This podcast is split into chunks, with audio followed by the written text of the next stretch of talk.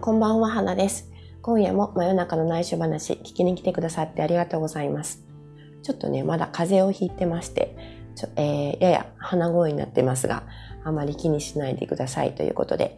あの、本日は私が書いているウェブ小説のことをお話ししようかなと思います。えっ、と、数日前からあの小説という形でですね、自分の体験談ベースの話、物語を書いてるんですよ。あの、ブログという媒体をね、使ってそこに掲載しているんですけれども、あの、実はウェブ上に公開する小説を書くのは初めてなんですね。まあ、というか、あの、公にこうパブリッシュする小説を書くのは初めてなんですけど、まあ、あの思い出せばね大学生ぐらいの時に自分でなんかあのノートにですねこう、まあ、その頃はパソコンとか持ってなかったんでノートにあの鉛筆でちょこちょこっとなんか小説らしきものを書いていたなというのを思い出したんですけど、まあ、でもそれはあの、えー、公のものにはなってないので発表ということには至ってないわけですよね。ですので、まあ、初めてと言っていいんじゃないでしょうか。生まれて初めての小説を書いてます。でですね、まあ、小説というかね、まあ、一番書きやすいかなと思ったので自分の体験談をベースにした詩小説と私小説と言ったりするのかな？という形で書いてるんですけども、あの、まあ、簡単に言うと、私と今、あの、一緒に住んでる夫との馴れ初めに関するお話です。でですね、これ、あの、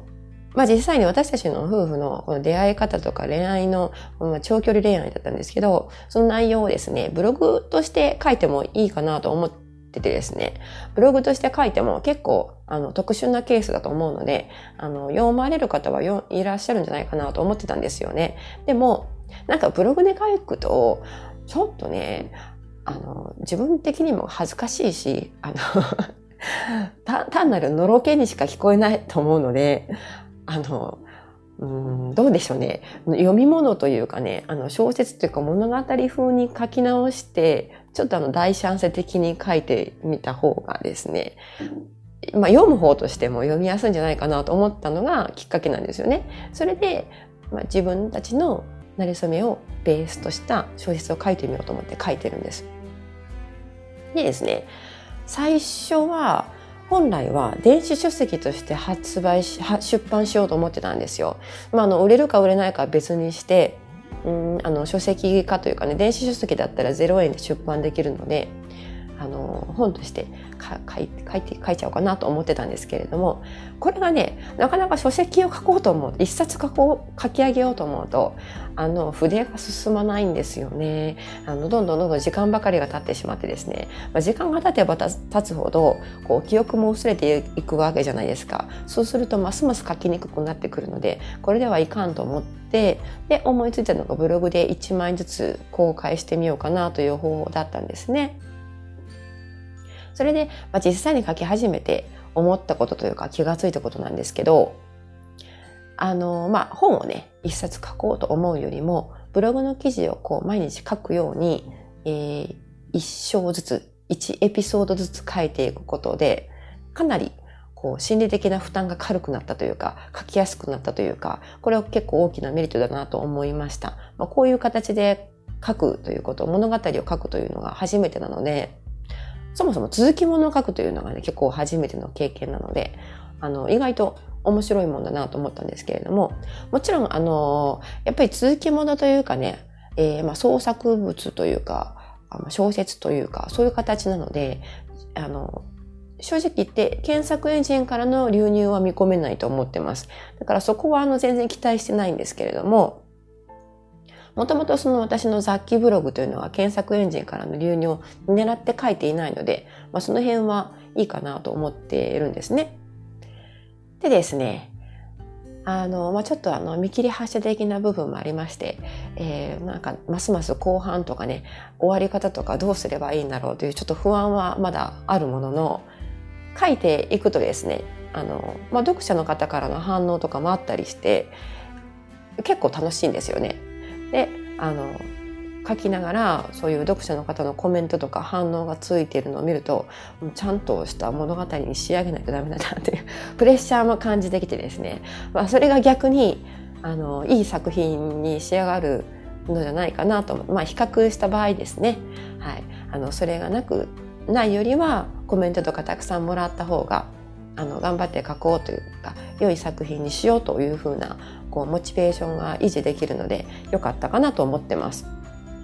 でですねもう一つやっぱ思ったのはあのこう続きものとして書くわけなのでやはりね次のエピソードも読んでもらいたいじゃないですか。ですので次のエピソードにつなげるためには読者をこう引っ張っていくためにはねどんな書き方とかどんな終わり方で締めればいいのかっていうのを書くようあの考えるようになったんですよね。だから、まあ、その、その意味でも自分にとって勉強になってるというか、いいプレッシャーになってるなというふうに思います。いや、それにしてもですね、あの、実はこのお話を、慣れ初めは書いてるということを夫には言ってなくてですね 内緒、内緒で書いてるんですけど、いいのかな私はこんなことしちゃってという感じがありまして、えー、まあ、一番最初の、えー、電子書籍をね、あの、出版する予定なんだとかいう話を二人でした時にですね、えー、この私たちの2人の馴れ初めとかね、恋愛、遠距離恋愛の話も、電子書籍のアイデアとしてあるんですよというふうには伝えたんですけれども、今、まさにその 原稿を書いている、しかもあの、公に発表しているということは言ってなくてですね。まあ、パリでも別に怒られないと思ってるんですけど、まあ、そもそも彼は日本語が読めないので、私が何を書いてるかというのは具体的にはわからないと思うんですけど、まあ、その辺もちょうど良かったかなと思ったりしてですね。はい。でも、あの、夫の同僚に、あのいるんですけれども、えー、その旦那さん夫の同僚の旦那さんがね、えー、本を出版してましてあれ？違うな夫の同僚の、えー、奥さんが本を出版してましてその奥さんがその書籍の中であのその旦那さんとのね夫婦生活の不満とかもいろいろ書かれているらしいんですね。それで結構あのその夫の同僚その彼女の旦那さんですねはあの職場ではちょっとこっぱずかしい思いをしたとかなんとかブツブツ言ってたので私もその辺はねあまあ彼の、えー、なんて言うんですかね。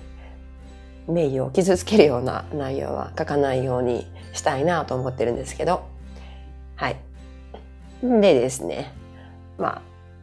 あそんな感じですかね。まあ今もだからまだ執筆中というか、そのお話は継続中ですので、もし興味がありましたら読んでみてもらいたいなとも思ってるんですけど、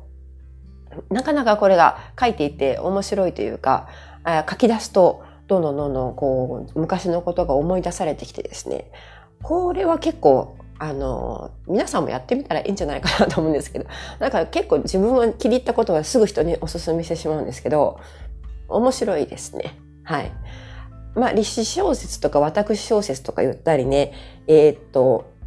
まあ、自伝というわけでもないんですけれども、自分の物語とか自分の体験をね、ベースにした物語とかストーリーテリングというかね、そういう形で書くとですね、意外とあの書きやすいですし、まあ、実体験をベースにしてるので、全くのフィクションを書くのよりは、はるかに簡単というか楽ちんというか、で、しかも、やっぱり、うん、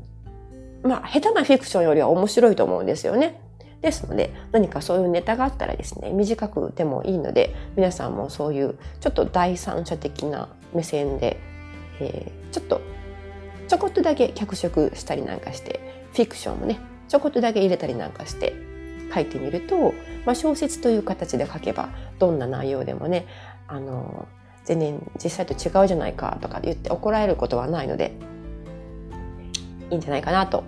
おすすめしたいと思います。はい、というわけであの今夜は私の書いているウェブ小説、詩小説、私小説についてお話ししてみました。これからもね、えーうん、どんな流れで進んでいくのか、どうどこで終わりにすればいいのか、どんな風に終わりにすればいいのか、ちょっとまだあのふわっとしたアイデアしかないので自分でもドキドキなんですけれどもはい、まあ、そんな感じでもしよかったらちらっと読んでみてもらえると嬉しいです。というわけで今夜も最後まで聞いてくださってありがとうございました。ちょっと鼻声でしたが皆さんも体調にはお気をつけくださいということでおやすみなさい。